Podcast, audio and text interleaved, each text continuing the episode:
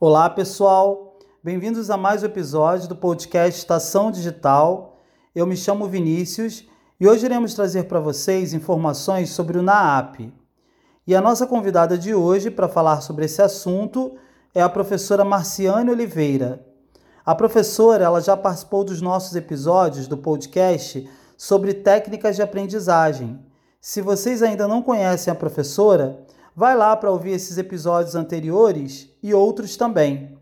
Seja bem-vinda novamente, professora. Que bom que você está aqui conosco. Olá, Vinícius. É realmente um prazer estar aqui de volta para é, ajudar né, os nossos alunos com algumas é, informações sobre a nossa área de psicopedagogia. Né? É, eu vou explicar um pouco para vocês o que, que é a psicopedagogia. Como o próprio nome né, sugere, é a união de dois saberes, né, da psicologia e da pedagogia.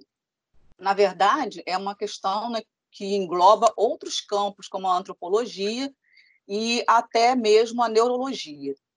O objetivo né, é um só: entender todo o processo que leva o ser humano a assimilar e construir o conhecimento.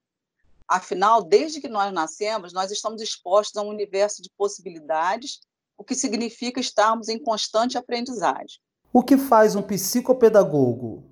Então, é, tem uma distinção aí que eu vou falar rapidamente e vou explicar o que, que é a psicopedagogia institucional. Existe a psicologia institucional e a, a psicopedagogia é, clínica.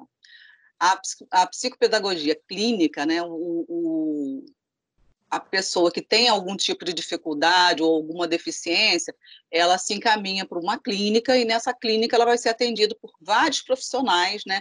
Fonoaudiólogo, é, terapeuta ocupacional, é, fisioterapeutas é, e várias, várias é, é, pessoas que vão estar ali com a sua formação ajudando ao, ao aluno. O psicopedagogo institucional, diferentemente, ele vai é, utilizar é, o seu, a, seu, seu, acesso né, aos professores né, e aos, aos outros profissionais da, da instituição para melhorar as condições do processo de, de ensino-aprendizagem, assim como ele também tem o objetivo de prevenir né, os problemas de aprendizagem. Vai utilizar técnicas, métodos, métodos próprios possibilitando a intervenção psicopedagógica que visa solucionar problemas de aprendizagem em espaços institucionais. Juntamente com toda a equipe, né, o psicopedagogo procura construir um espaço né, que é adequado às condições de aprendizagem e, consequentemente, né, evita os comprometimentos que não, não, não, não precisam acontecer né, se a gente agir com antecipação, buscando essas metodologias que venham a facilitar né, o aprendizado do aluno. Professora, dentre as atribuições do psicopedagogo, explica para gente, destacando na parte do ensino à distância. Então, o psicopedagogo institucional, né, na EAD, ele é, é, é, tem uma distinção né, do trabalho do, do profissional que trabalha numa instituição EAD, né, e outro que trabalha numa, numa instituição presencial, porque os atendimentos são totalmente diferentes, né? É, o psicopedagogo na EAD, ele tem atribuição, né, de junto à diretoria de ensino, professores, coordenadores de curso e, e profissionais da te tecnologia da informação, desenvolver metodologias que estejam alinhadas ao objetivo de facilitar o desenvolvimento do processo ensino-aprendizagem dos nossos alunos. Ou seja, ele não trabalha sozinho, ele trabalha, é uma, é uma equipe né, multidisciplinar que trabalha junto para trazer essa facilitação no processo de aprendizagem do aluno. E como que isso é realizado, professora? Como é que funciona isso? É, o psicopedagogo ele tem que ter uma formação, né, em, em, que ele tem conhecimento, né, e compreensão de como que se dá esse processo de construção do, do conhecimento do sujeito, assim como quais são as dificuldades que ele pode apresentar e quais são as possíveis formas de intervenção.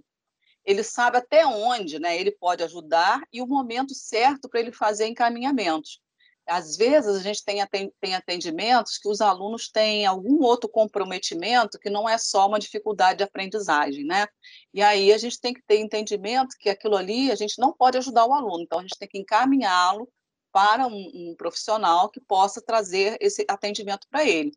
O nosso trabalho né, ele nunca é individual ele tá, e ele está sempre né, em constante busca de aprimoramento. Tudo que vai aparecendo de novo né, nas formas de melhoria de, de, desse processo de ensino-aprendizagem, o, o psicopedagogo está antenado. Né? Professora, fala para gente o que é o NAAP e qual é o seu objetivo. Ah, muito bom, Vinícius. O, o NAAP, o foco do nosso NAAP é o aluno, né? O NAAP é Núcleo de Apoio e Atendimento Psicopedagógico. A missão do NAAP é acompanhar e propor melhorias para o processo de aprendizagem dos estudantes com necessidades educacionais especiais e ou com dificuldades acentuadas de aprendizagem. Muito bom, muito bom importante a gente saber disso. E, e os tipos de dificuldades atendidas pelo NAAP? Quais, quais, quais são os tipos de dificuldades?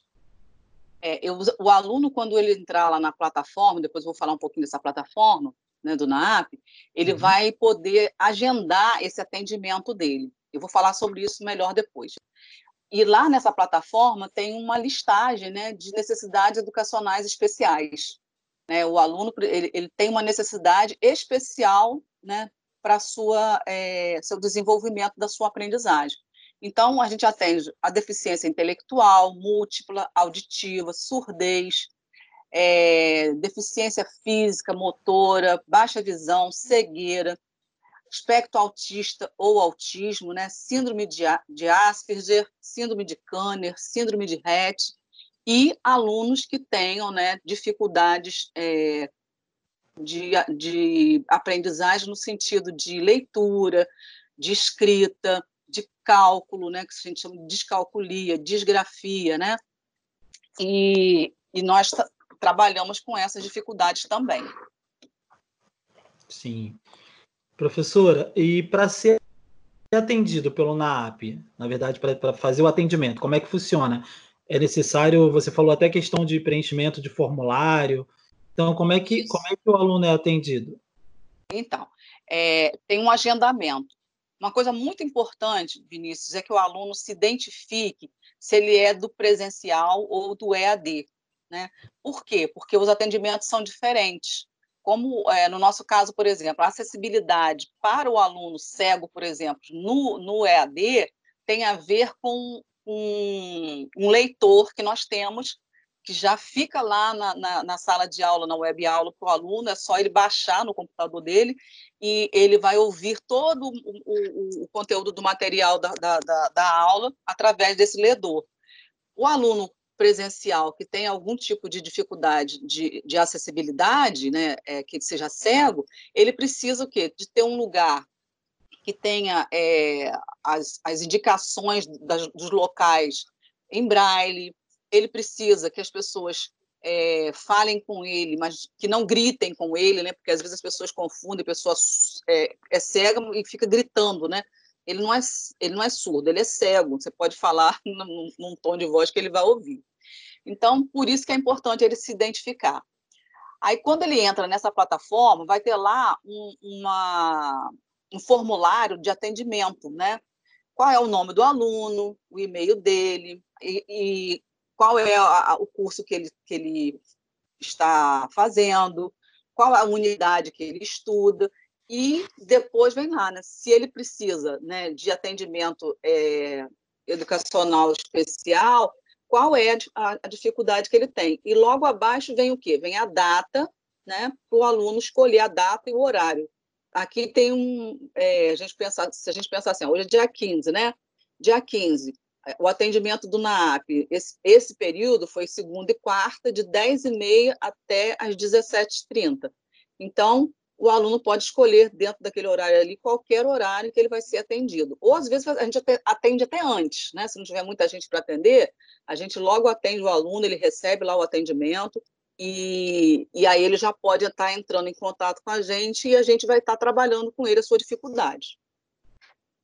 Professora, eu quero que você agora passe para a gente. É, existem algumas iniciativas feitas pelo NAP, então é, fala um pouco sobre isso para a gente, o que as iniciativas para facilitar no apoio aos nossos alunos no ensino-aprendizagem. Bom, é, as iniciativas, né, elas contam, elas contam com várias formas de acessibilidade para os nossos alunos, né? Para os alunos cegos e deficientes visuais, nós temos um, o, le, o ledor, né, que é o NVDA. Esse ledor, ele, ele vem o ícone dele já na plataforma de, da, da, da web aula, o aluno tem que só baixar no computador dele e, e esse ledor vai ler o material dele todo de aula. Para o aluno surdo né, e deficiente auditivo, tem um sistema né, que traduz o material dos alunos em Libras, que é o VLibras, que também está na plataforma, é só ele baixar no computador, e, e vídeos né, que contam com o trabalho de um tradutor em Libras. Também nós, é, já com antecedência, né, sabendo quais são as disciplinas que vão ter no período, a gente já pede para aquela aula que ainda não tem né, o áudio, o, o vídeo, né, nem, é, nem áudio nem vídeo, que ela seja legendada para o aluno surdo. Né? É, também o aluno né, com deficiência intelectual pode solicitar mais tempo para ele realizar as avaliações. Então, o que, que ele vai fazer? Ele vai entrar em contato com o professor dele, dizer da sua dificuldade e, nesse caso, a deficiência intelectual, né? E aí ele vai ter uma prova com maior tempo. Só que se ele não, não falar isso com antecedência, não pedir né, ao professor isso, porque o professor tem que entrar em, em contato com a coordenação, para a coordenação entrar com, em contato com a, a área de avaliação para pedir esse maior tempo para ele. Né? Os professores também, eles precisam ser contactados pelos alunos para auxiliá-los em qualquer dificuldade sobre as aulas, às vezes está lá, né, um íconezinho do lado lá, né, da aula do aluno, mostrando que tem uma pessoa ali, mas ele não entra ali, não pede ajuda, não fala qual é a dificuldade dele, e ele tem isso ali à mão, é necessário que ele utilize isso, né? E assim, para encerrar né, a minha fala, eu gostaria de fazer uma observação, né? O NAAP ele não atende demandas relacionadas às questões administrativas e que são de responsabilidade de secretaria do aluno. Às vezes o aluno acha que a gente não está atendendo ele né? É, é, a gente está negando o atendimento. Só que quando a gente diz que não pode atender, é porque o aluno está pedindo uma coisa que o NAP não pode resolver. Então, se o aluno pede, ah, eu quero que é, é, coloque tal disciplina na minha grade, ah, eu quero, quero é, incluir alguma coisa, eu quero, eu quero saber das minhas atividades de horas complementares. Nada disso na AP pode ajudar o aluno. Então, é, é, importante que o aluno entenda que, o, que o, o, o trabalho do NAAP é auxiliá-lo nas suas dificuldades na, no seu processo de aprendizagem. Né? Esse é o nosso foco principal. Professora, muito obrigado pela sua participação mais uma vez. Eu tenho certeza que todas essas informações irão ajudar os alunos que precisam também desse apoio e atendimento. Muito obrigada aí pela, pelo convite de vocês e eu espero realmente que os nossos alunos possam ter o melhor atendimento possível no nosso NAAP. Lembrando que o nosso podcast está disponível nas principais plataformas, então já segue lá o nosso podcast e aí vocês serão notificados quando tiverem novos episódios. Eu espero que todos tenham gostado do episódio de hoje e até a próxima, pessoal!